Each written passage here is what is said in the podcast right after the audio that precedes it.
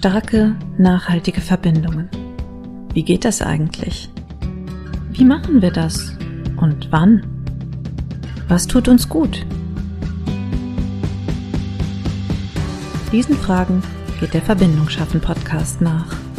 Mit Denken und Mitfühlen ausdrücklich erlaubt.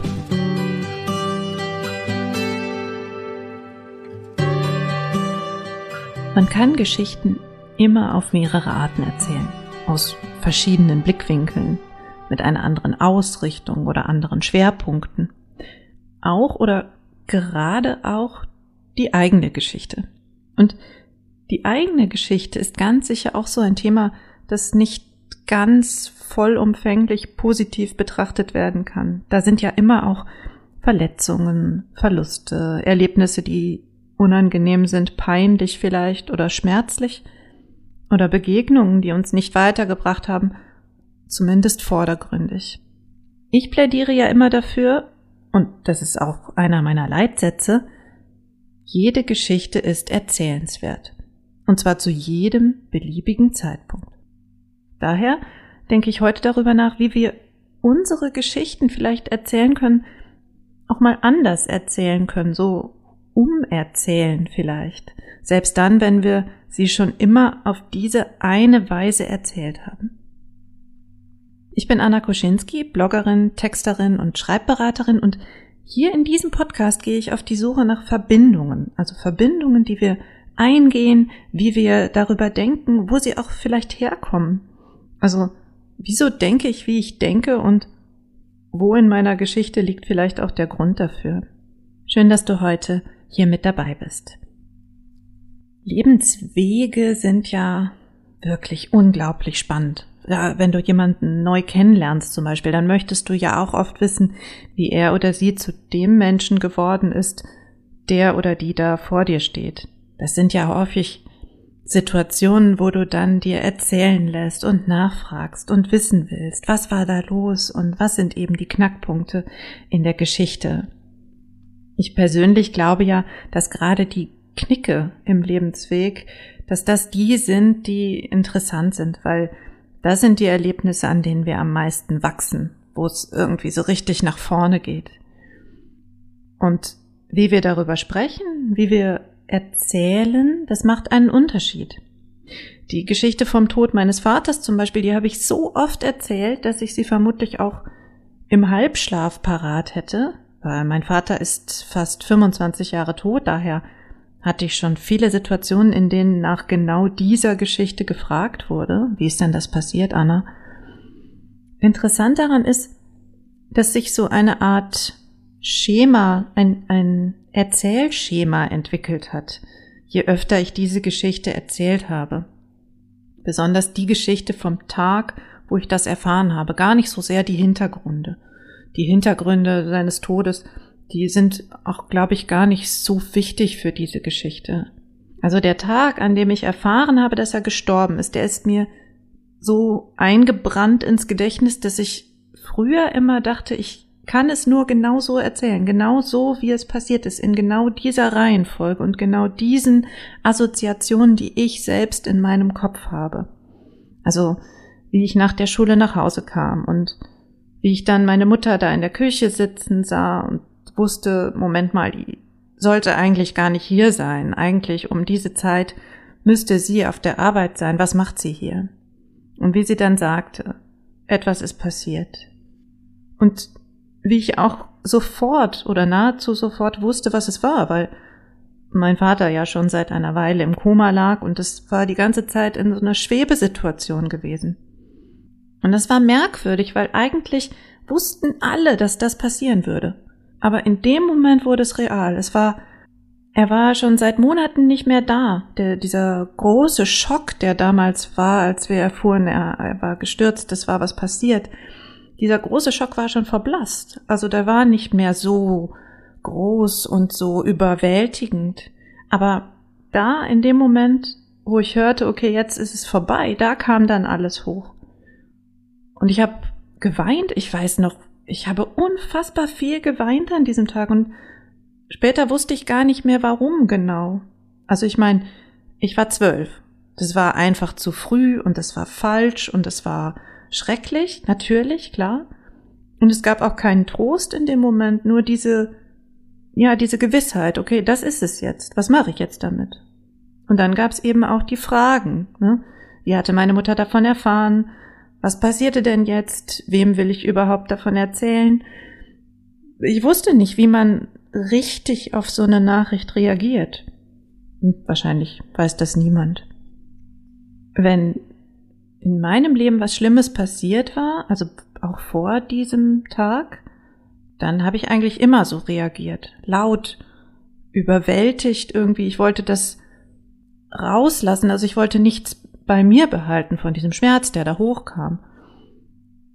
Blöderweise bleibt er dann trotzdem sehr, sehr lange. Das hat mich überrascht. Also man kann ihn nicht so richtig rauslassen und dann ist er nicht mehr da. Aber gut, das musste ich dann wohl lernen. Mein Bruder war immer anders umgegangen mit solchen Situationen. Der wollte nicht darüber reden. Der wollte nicht zu viel zeigen, wie es jetzt in ihm aussah. Also den großen Schmerz, den sollte irgendwie keiner sehen. Für mich war das völlig unverständlich, aber ja, Menschen sind unterschiedlich und gerade in solchen schmerzlichen Situationen, in solchen Trauersituationen auch. Mein Bruder hatte jedenfalls immer so eine Art Schutzmechanismus vorgeschaltet und manchmal glaube ich, der war für mich dieser Schutz. Ich weiß nur nicht, ob er das dann letztlich wirklich für mich gemacht hat oder für sich selbst, weil er meinen Schmerz nicht ertragen konnte. Aber wir waren vielleicht auch beide einfach zu jung, um das zu hinterfragen. Der machte jedenfalls das, was er immer machte. Irgendwie für Ablenkung sorgen, für eine Auflockerung sorgen. Er sagte, lass uns doch ins Kino gehen, so zur Ablenkung. Und das haben wir dann auch gemacht, zu dritt. Also mein Bruder und meine Mutter und ich. Und wir haben dann irgendwie den Tag rumgebracht. Und dieser Tag bleibt trotzdem in diesen Bildern bestehen für mich. Also es gibt immer diese Küche, die ich auch genau in dieser Situation sehr detailreich vor mir sehe. Und der Film. Es ist immer der Film, auch wenn ich nichts mehr weiß von den Wegen oder wie ich davor in der Schule war den Tag, also am Morgen. Das weiß ich alles nicht mehr, aber die Geschichte bleibt immer so, wie sie war. Und immer die gleichen Bilder und immer die gleichen Szenen. Wie eingebrannt ist das. Tatsächlich auch was, was in der Linguistik untersucht wird. Also wie Menschen über Trauer, über Erlebnisse von Trauer erzählen. Also diese ganz bestimmte Art von Erzählen ist sehr, ja, ein sehr detailreiches Berichten, zumindest in bestimmten oder von bestimmten Situationen. Ich kann diese Geschichte auch andersrum erzählen. Und dann würde sie auch ganz anders klingen. Zum Beispiel so. Wir waren an diesem Tag im Kino und es lief Mulan, also dieser Disney-Film. Ich fand den auch gut. Und ich war zwölf Jahre alt damals, da waren Disney-Filme auch noch so ein richtiges Highlight irgendwie. Wir guckten den im Kino und Otto Walkes hatte ja die Synchronstimme von dem Drachen. Es war an, vielen Stellen auch witzig. Ich glaube auch, dass wir gelacht haben. Das war irgendein Wochentag. Also am Morgen war ich in der Schule gewesen und dann hatte ich erfahren, dass mein Vater endlich gestorben war, nachdem er einige Monate im Koma gelegen hatte. Endlich deswegen, weil er sicher nie wieder der Alte gewesen wäre, selbst wenn er aufgewacht wäre. Und was ist so ein Leben schon wert, wenn man eigentlich gar nicht mehr richtig da ist. Auch so kann ich die Geschichte erzählen, eine Geschichte von Erlösung vielleicht. Und es ist eine gute Geschichte, egal wie rum ich sie erzähle. Eine Geschichte von Verlust, von ritterlicher, brüderlicher Hilfe, von Schutz vielleicht. Eine Geschichte von großen Gefühlen oder eine Geschichte vom Umgang mit schockierenden Erlebnissen oder von der Sicht auf Leben, von einem Ende, das vielleicht für diesen Menschen auch ein glückliches war. Jede Geschichte hat ihre Seiten, also ihre Stärken, ihre Schwächen, ihre Perspektiven, ihre Bilder. Meine natürlich auch. Diese Geschichte übrigens vom Tod meines Vaters und auch eine Geschichte über meine Melancholie, die ich gerade im November jedes Jahr gerne pflege, die habe ich auch schon mal auf meinem Zweitblog beschrieben. Ich verlinke dir das in den Shownotes, falls du das nochmal nachlesen möchtest. Es ist nämlich eine Zeit im Jahr, in der ich immer wieder über das Bleiben und das Gehen, über Verlust, über Trauer, über Menschen, die mich begleiten, nachdenke und wo ich auch ganz viel alleine sein darf und möchte. Eine sehr, sehr intensive Zeit für mich. Was ganz anderes oder vielleicht auch gar nicht anders, sondern irgendwie nur größer, größer erzählt das Ganze. Ich kann auch mein ganzes Leben als eine Geschichte erzählen oder zumindest große Etappen, ein paar Etappen daraus hervorkramen und sagen, das ist die Heldengeschichte von Anna oder das ist das, wie sie ihr Leben verbracht hat bis jetzt. Und ich kann sie erzählen zum Beispiel als eine Aneinanderreihung von Möglichkeiten, als eine Geschichte, in der ich selten Entscheidungen getroffen habe, wo ich mich so hin und her werfen lassen habe und vielleicht gar nicht wirklich dafür eingestanden bin, was ich will oder wer ich bin oder was mir wichtig ist. Klar, am Anfang entscheiden sowieso andere für uns. Grundschule, Freundeskreis, Bekannte, Hobbys, auch Sport zum Beispiel. Ballett war mein erster Sport und den habe ich nur angefangen, weil meine Beine und Füße so schief waren. Also ich bin immer so nach innen gelaufen und meine Eltern dachten dann, okay, wenn sie Ballett macht und eben ne, die Füße sich dann so nach außen drehen, dass ich dann besser laufen kann oder dass sich das eben normalisiert. Später dann Kunstturnen, das war vielleicht schon eher meine Entscheidung. Ich erinnere mich noch an die erste Probestunde, das war sicher nicht meine Idee. In der wusste ich nicht mal, wie ich meine Beine richtig anordnen muss für einen Schneidersitz, also ich wusste gar nichts. Aber ich habe das durchgezogen, also bis zu den ersten Rundenwettkämpfen, bis zur Silbermedaille und auch darüber hinaus und ich war gut darin. Gymnasium dann auch nicht meine Entscheidung, also die Wahl des Gymnasiums. Das war nämlich das Gymnasium, auf dem meine Brüder auch waren, allein schon aus logistischen Gründen. Also meine Mutter wollte nicht zu mehreren verschiedenen Elternsprechtagen gehen müssen und ne, ein Kalender reichte. Es ging dann nur noch um die Entscheidung, ob ich jetzt mit Latein oder Englisch anfange, aber das war eigentlich auch keine richtige Entscheidung, weil meine Brüder hatten ja auch Latein ab der fünften Klasse gehabt, also Anna macht das auch. Das Abitur zu machen übrigens war auch nicht wirklich meine Entscheidung, weil meine Mutter immer sagte, ihr könnt im Grunde alles machen, was ihr wollt, aber dieses Abitur, das macht ihr. Dann stehen euch alle Türen offen. Also es war nicht, nicht so, dass ich mich entschieden habe, das zu tun, sondern es war eher so, es war mein Weg. Und ich wusste, wenn ich es nicht mache, dann werde ich irgendwie Stress bekommen. Die nächste große Entscheidung dann nach dem Abitur, welches Studium? Also für mich war das auch klar, ich studiere was. Nur so richtig konnte ich das auch nicht entscheiden. Denn ich hatte mich ja so sehr selbst boykottiert während des Abis, vor allem in der Mittelstufe und dann auch in der Oberstufe. Mein Abischnitt war so schlecht, dass viele Fächer also gar nicht in Frage kamen. So, ich hatte irgendwann mal gedacht, ich studiere Journalistik und Germanistik, aber äh, keine Chance mit diesem schlechten Schnitt. Also wurde es dann Linguistik und zwar in Bielefeld, also auch die Wahl des Wohnorts.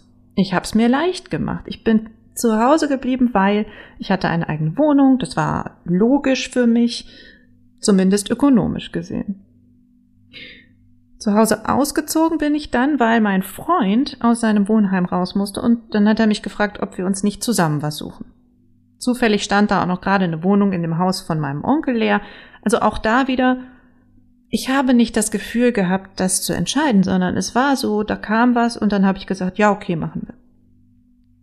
Meine Selbstständigkeit habe ich mir nicht ausgesucht. Das war für mich in dem Jahr oder in der Situation die einzige Möglichkeit, die ich gesehen habe, um irgendwie aktiv zu bleiben, handlungsfähig zu bleiben, unabhängig auch zu bleiben. Das ist das, was mir wichtig war. Also alles nur Türen, die mir aufgemacht wurden und ich habe dann Ja gesagt und nicht Nein. Also das war die Entscheidung. Ja, okay, ja, mache ich. Ja, okay, weiter geht's. Die gleiche Geschichte, jetzt wieder die andere Richtung.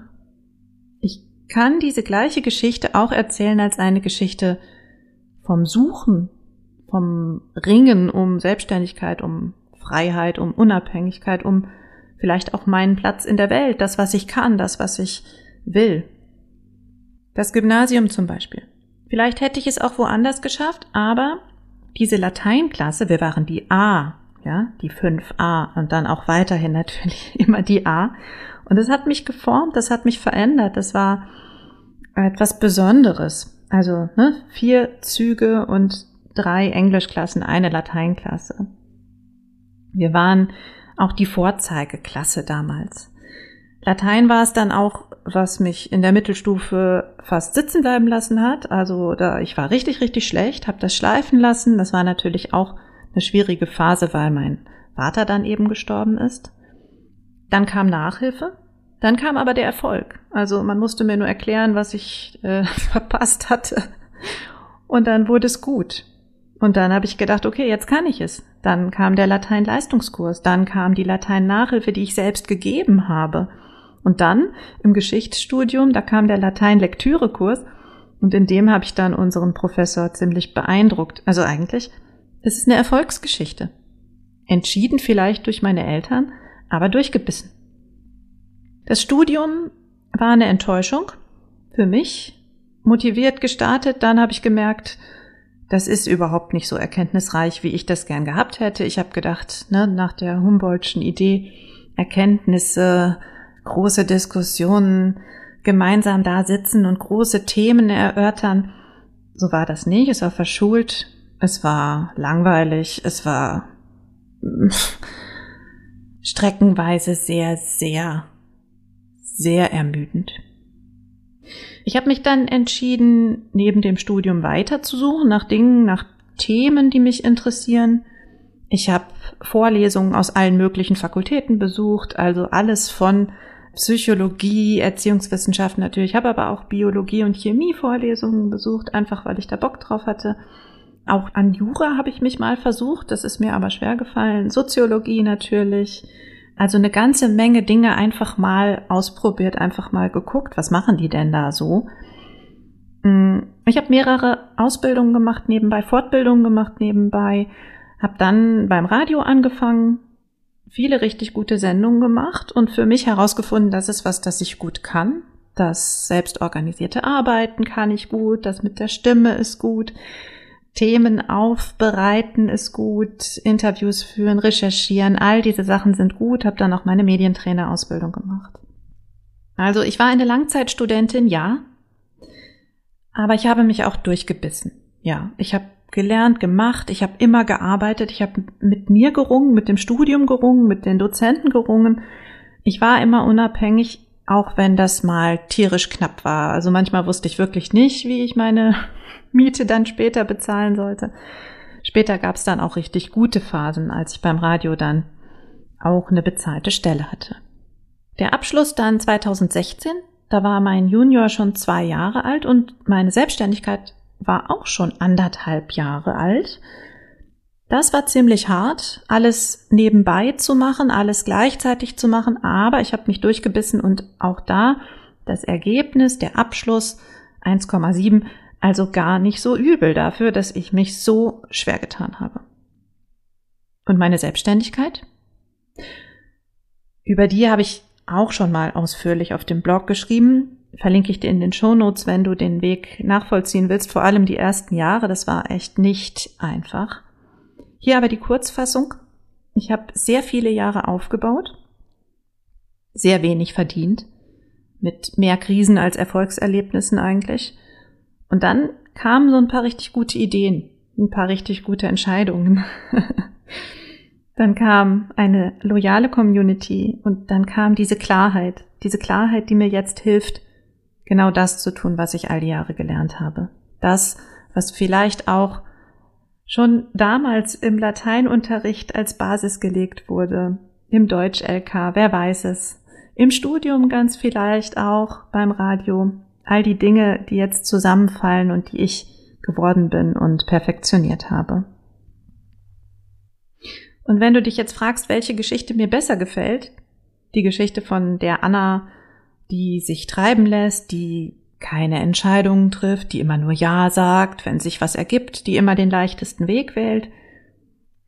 Oder die Anna, die ja vielleicht austestet, clever vielleicht, die wissen will, wo ihr Platz ist, was sie kann, wie sie ist, die zwar nicht durchläuft, also gerade schon mal gar nicht, nie, aber die es letztlich hinbekommt und die wächst an ihren Herausforderungen.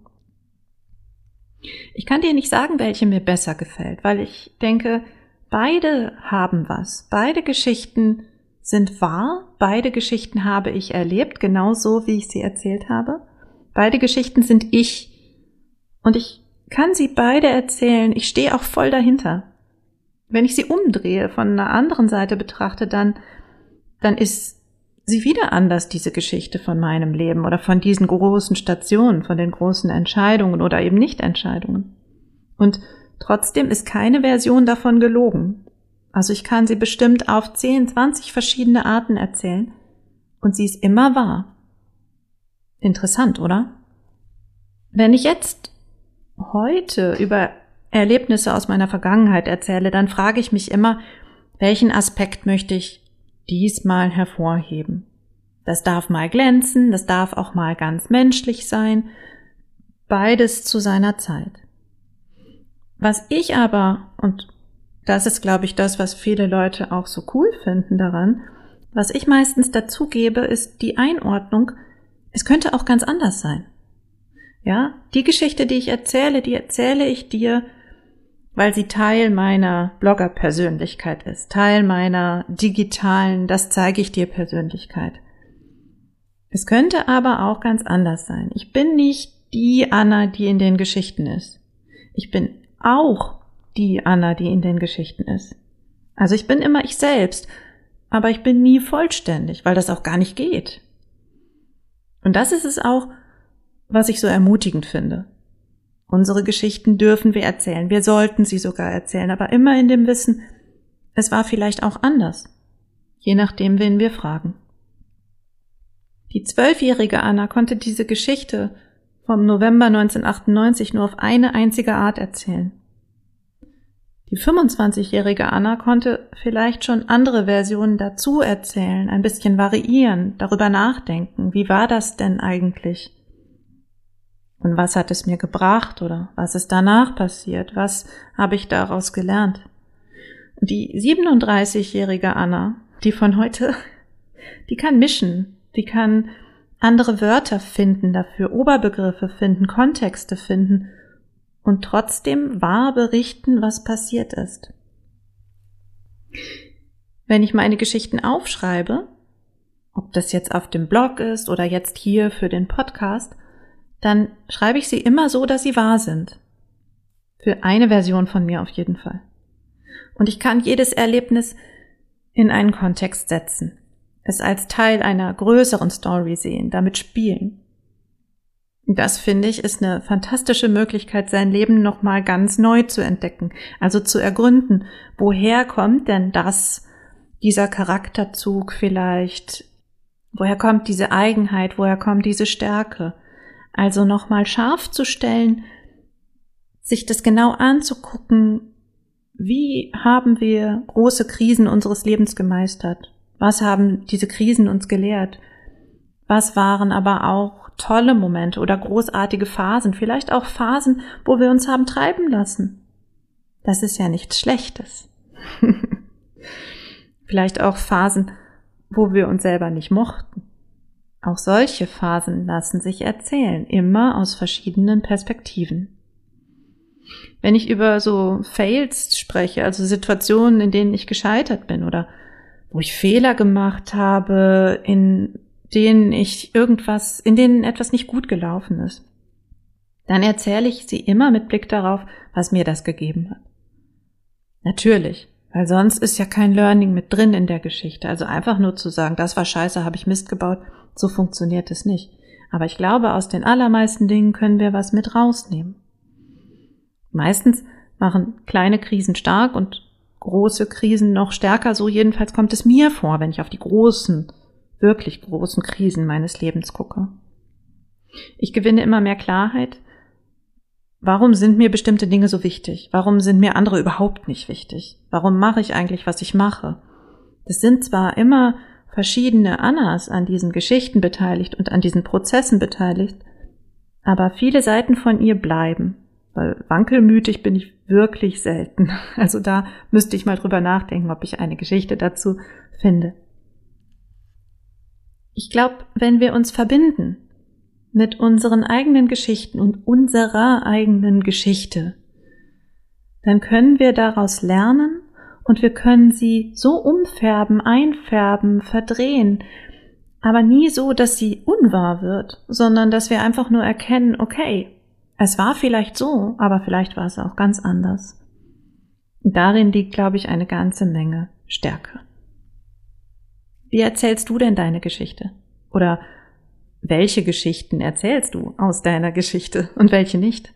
Und wenn du sie nicht erzählst, dann schau doch mal hin. Vielleicht lohnt es sich, sie dir selbst mal zu erzählen. Andersrum vielleicht oder in einem anderen Kontext. Irgendwie verrückt oder durcheinander. Vielleicht passiert dann etwas damit, womit du gar nicht gerechnet hast. Wie ist deine Verbindung zu deiner eigenen Geschichte und wie wünschst du sie dir? Hast du eine Idee, wie du sie vielleicht umschreiben könntest? Vielleicht möchtest du mir jetzt eine Geschichte erzählen oder du möchtest mir etwas zu meinen Gedanken sagen. Dann schreib mir gerne eine E-Mail an verbindung.annakuschinski.de. Du kannst diese E-Mail-Adresse auch nutzen, wenn du Fragen hast oder wenn du Themenwünsche oder Anregungen oder Kritik hast zu diesem Podcast, zu mir, zu meiner Geschichte, zum Thema Geschichten erzählen. Und wenn dir gefallen hat, was du gehört hast, dann lass mir gerne auch ein paar Sternchen da. Am liebsten natürlich die volle Hand. Sag's gern weiter, dass ich hier in diesem Podcast Verbindungen nachspüre, weil dann erfahren einfach noch mehr Menschen davon. Und das ist doch auf jeden Fall was Gutes. Ja, und zum Abschluss spiel doch heute mal rum mit deiner Geschichte. Erzähl sie dir selbst, verbinde dich damit, vielleicht auch noch einmal ganz neu. Und dann entdeckst du sicher auch noch ein paar Schätze darin. Ich danke dir fürs Hören und bis zum nächsten Mal.